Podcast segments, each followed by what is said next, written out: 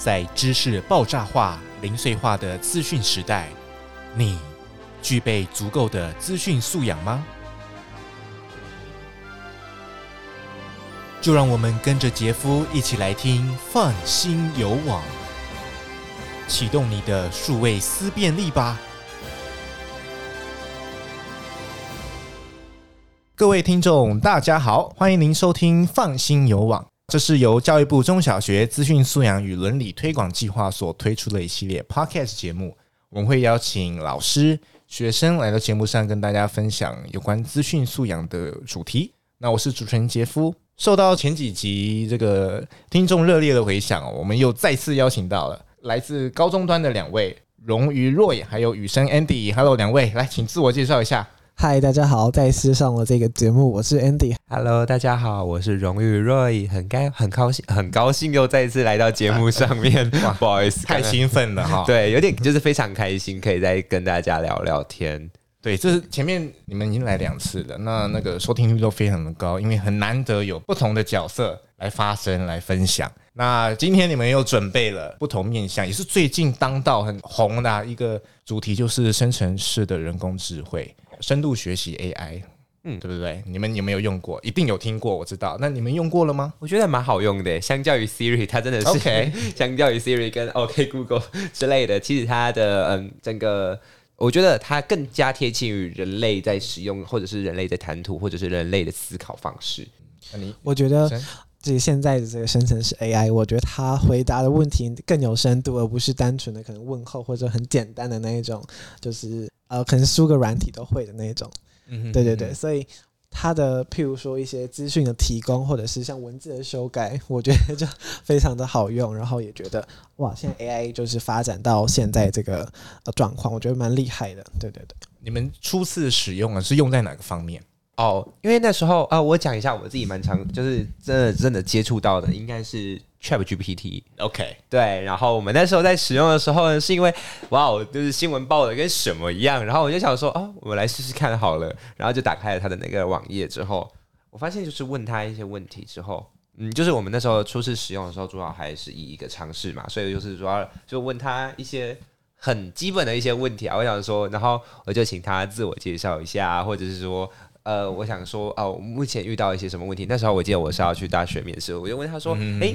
可以告诉我一些大学面试的技巧吗？结果他就啊啊列点列了好几个点给我，这样子我就吓到了。因为这个问 Siri，他只会顶多帮你搜寻 Google，但是他 ChatGPT 是先帮你整理出来，或者是说这个生生成的 AI，就是它是直接帮你直接把那些东西直接列点列出来，然后 让你直接看，就不用再去额外搜寻网页这样子。我的话就是在课堂上面听到老师正在分享他可能看新闻报道，或者是他有使用过的经验，那我就觉得蛮新奇、蛮好奇的，所以我就上网去搜寻，并且就是输入一段我自己打的一个文字，然后放进去问他说是否可以帮我修改，然后在可能过了几秒钟之后，他就丢出了一串就是非常文字非常精美、非常呃顺的一个呃一一小刚我刚丢的文字，然后他在。回复给我很精美，然后很顺的一段更好的一个文字，对对对。然后啊、呃，我可能有外语的需求，所以我就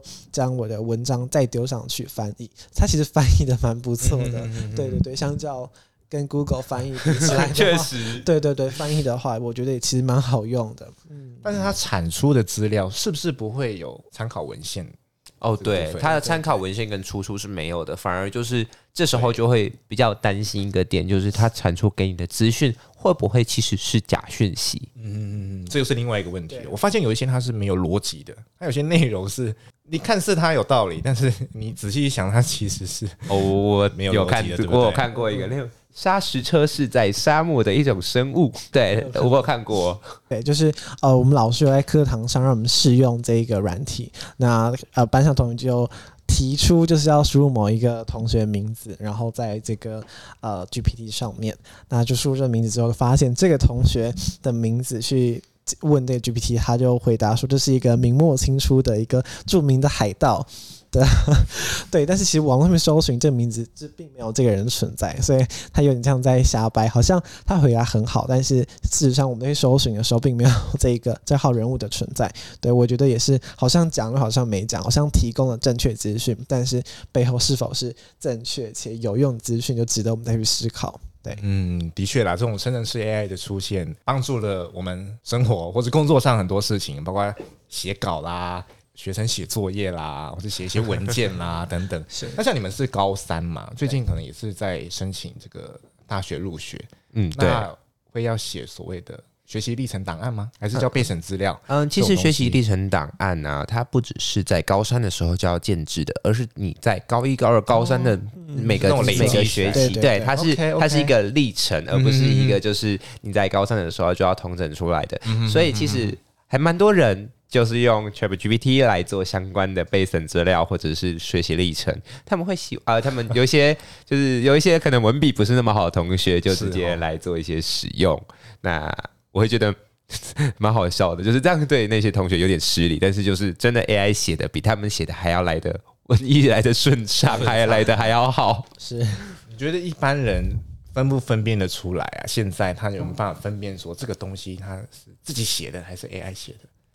我觉得，觉得现在有办法做到这件事。要看，我觉得看个人程度吧。如果是像一个可能，呃，古文成绩一直都很好的一位同学，他如果写的话，我觉得好像，呃，可信度就蛮高的。对，但是如果是一个可能中文可能讲的不是很标准的一个同学，然后他去，呃，突然产出了一一段很精美的一段文字，我觉得可信度就没有很高。对，那我自己个人会觉得，ChatGPT 它或者是其他的 AI。他们在写这些文章的时候是有点稍微稍显一点空泛的，就是它可以写的比较就是文字优美顺畅，但是就是它很去个人化，就是它写写的东西基本上就是。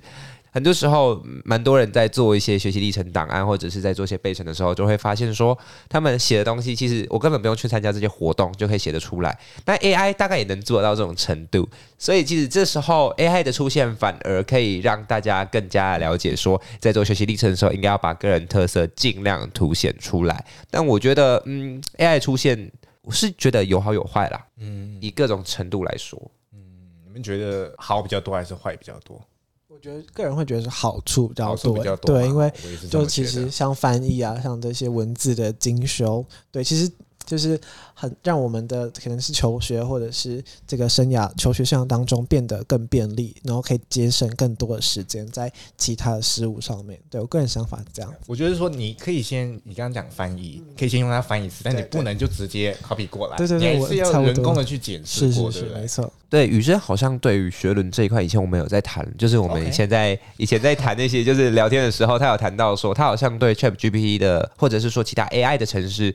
的一些学的问题，有一些想要了解，就是想要就是发表一些见解哦，真的吗？哎、欸，我没有特别见，就是我们聊天的这些成果嘛。对，我就觉得好像呃，有了这个 GPT 出来了之后，好像可信度是不是就是大大的减少？在还没有 GPT 出来之前。其实可以从一个它的文字的资料去看得出它的程度在哪里。但是如果今天大家都使用可能这个 GPT 或者是这个 AI 的这个软体这些 App，是否好像就变成大家好像是齐头是平等？对，所以好现在好像越来越多大学都更偏向于面试端，然后去呃减少这个不公平性的发生吗？对，我的见解是这样子啦。对对对，所以透过面试去就是当场去测试他。针对他写的内容去做一些提问，嗯、更能够了解他的临场反应，还有说确认，就是说他写的内容是不是自己写的这样。其实我一直觉得，不管有没有 AI 的出现，这件事情都是面试这件事情都是应该要被拿出来当做一个考试的一环的。因为就算没有 AI 啊，其实现在蛮多市面上普及的一些学习历程档案，或者是备审代写，或者是直接帮你做好，好像一份好像几千块到几万块不等，但实际上它也是一个。蛮值得被拿出来诟病的问题，一样意思啦。只是说现在这种东西出来，第一个它免费，然后它很很便利啊，那样随时有网络就可以用，更可能会普及。对，所以普及性相对来说比较高一些些。那你们觉得，嗯，要怎么样防范？要怎么样去培养自己这种判读的能力？除了多阅读，还有什么其他的方式？像你们自己会用这种东西去写吗？我相信应该不会吧。基本上是不会啦。但是如果说真的，我觉得呃，ChatGPT 有一个好处，或者是说这深度 AI 有一个好处，就是说，当你有一些。就是点子想要发想的时候，你可以丢上去给他，就是他会给你一些些建议。但他的这些建议呢，就是他就仅供参考，你必须要在脑袋思考，或者是说你必须要还是要经过内化之后去思考一下说，哦，他给我的建议是不是可行的，或者说我可以，他可以给你一个方向，往这个方向去思考。但是你不可以所有的细节或者就是整个企划的内容都是靠。AI，因为这件事情是相对来讲不现实的，而且好像会有一些抄袭的疑虑出现。对我个人的话，其实跟荣也是蛮像。我觉得应该是个人是为主体，然后 AI 是辅助，然后让我们的学业或是工作上面能够更便利，然后也能够更上一层楼嘛。对，大概是这样子。你们的观念非常正向，非常正确。我也是这么想。我觉得我们不该去禁用它了，但是我们在使用它的同时，我们要针对它产出的这些资料做合理的怀疑。然后去验证他的资讯有没有正确。是，其实合理的怀疑这件事情不只是在 AI，其实我们所有吸收到的知识都应该要保持着一个合理怀疑的态度去，就是去去进行思考。因为很多人其实包括呃，包括有时候我也会这样子，会认为一些事情的存在是理所当然的。当然，这个东西在 AI 出现之后，可能又要更加的这个能力，可能要更加的被重视。所以，我觉得。对所有事情保持着一个合理性的怀疑的态度，所以可以去质疑质疑这件事情的存在到底是不是呃正确呃正确的。我觉得这个东西是一个蛮好的思考脉络或者是思考逻辑。好，不过我们刚刚以上讲到的都是产出型的文字的部分。那其实现在 AI 还可以制图，对不对？哦，你们有有这样的经验吗？有有，我有这样的经验。就是现在我忘记那个软体叫什么名字了，但是就是你可以输入一些 keyword 上去啊，例如说哦，我要一个就是学生的图片啊，学生少女的图片，那它就会产出一个学生少女的人像画给你。那今天如果真就是这么神奇，然后有一些状况就是说，你今天想要产出一些其他的图片。呃，例如像是呃机车好了，我就是想说，哦、我要一个机车的呃，就是骑乘机车重机骑士的那个图片，你打下去，它就会传给你，就是它它就跑图跑出来，就给你一个这样子的图片。我觉得这件事情是还蛮神奇的，然后也不仅让我思考到这样子会不会去冲击到影像的产业。我的话会比较好奇，就是呃，我们使用 AI 所产生这些文字会不会侵害到他人的权利，或者是违反著著作权法等等？因为我不确定呃，AI 它获取的资讯来源是哪里，但是我们使用这段文字会不会呃，我应该著作权应该不会到侵犯，但会不会就侵害到他人权利？对，我的想法大概是这样子。我觉得这好像蛮值得去思考的，不管是产图还是在产文字。就是包括 AI 在学习的过程中，在就是获取这些资源的过程，是不是符合所谓的制裁法，或者是说著作权法？嗯，然后包括我们在使用的时候，是不是也要特别注意，说我们会不会这样子就不小心犯下了抄袭啊，或者是对对对，呃，侵犯了他人的权益？我觉得这还蛮值得去思考的。对，他能不能制造假的图片呢？就是让人家不知道怎么去分辨，误导人的那种图片，比如说是那种文不对题呀。然后图片上面是假讯息啊，等等。呃，其实只要只要你就是写的够精确，基本上都会给你出来。但是现在因为 AI 的 AI 的绘图技术的部分好像还没有到那么成熟，因为有时候你会丢给他一段文字，然后他就会把它凑成一个蛮好笑的场景。因为有时候你想要一个，你要想要一个呃，就是小男孩站在树后面，那他有可能就会把小男孩跟树融合在一起。哦。对，所以就是其实 AI AI 的绘图技术相较于我们在聊天的文字产出。这方面好像还没有到那么成熟，因为我在使用的过程中，而且就是在使用过程中会发现到说它的嗯，怎么讲，就是它的呃图片就是字出来之后，你就会觉得说哇哦，这个是呃 AI 画的，但是感觉很像是那种超现实主义派的画家画出来的，就是你感觉看不懂那个他画的东西是什么，他把几个奇怪元素融合在一起，而且其实。我们在绘图的过程中，其实蛮耗电脑的算力的。那个 CPU 就是要可能要两个三个小时跑完之后，它才会跑出一张图片出来。我是没有用过啦，所以我才知道这个状况。所以 Andy 自己有用过吗？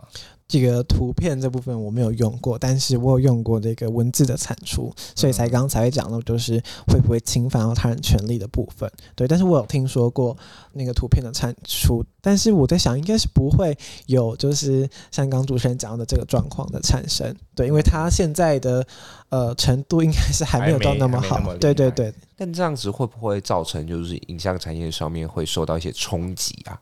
就是靠插图啊，或者是插画为生的人，或者是说本来相关工作就是在这个领域上，会不会因为 AI 出现就造成了绘图的部分？其实不止这个受到冲击，很多行业也已经受到这个冲击了，对不对？对，我个人觉得应该有可能会，但是在可能近十年内状况可能发生的状况可能不太大吗？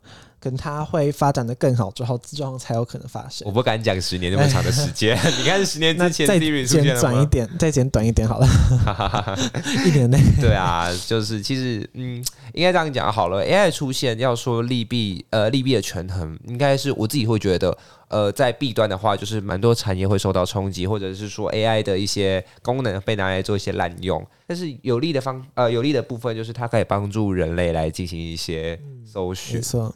像绘图这种东西蛮需要创意的，我觉得创意是不是还没办法由 AI 来取代啊？嗯，就是创意哦，因为他如果说以一个数据，他如果数据这样子下去跑的话，就是他他就突然出现了一篇就是奇怪的图片，但那个图片好像也是因为他们从后台就是他们一些数据去去产出的。那那那些图片的话，你要说它是创意吗？我觉得好像有点难界定诶，因为界定的对，因为我觉得创意本身还是要回归到人啦，人看到这些图片会有什么样的感受？那如果你今天有这个感受的话，那 AI 不管不管这个今天产出的图片是 AI 产出的还是人产出的，对于就是感受就是有这个感受的人来说，它就是有价值的东西。我觉得也是看个人的嗯理解，或许你会觉得 AI 产生的东西是很有创意的，然后觉得人的画作是没有什么创意，就是可能一直都是循规蹈矩的。对，我觉得是看人，因人而异喽。最后的话，也要感谢各位听众朋友在这三天节目的收听。我们也很荣幸能够透过教育部来上这个节目。最后啊、呃，如果我们有什么用语不当的地方，还请各位听众多多包涵，谢谢。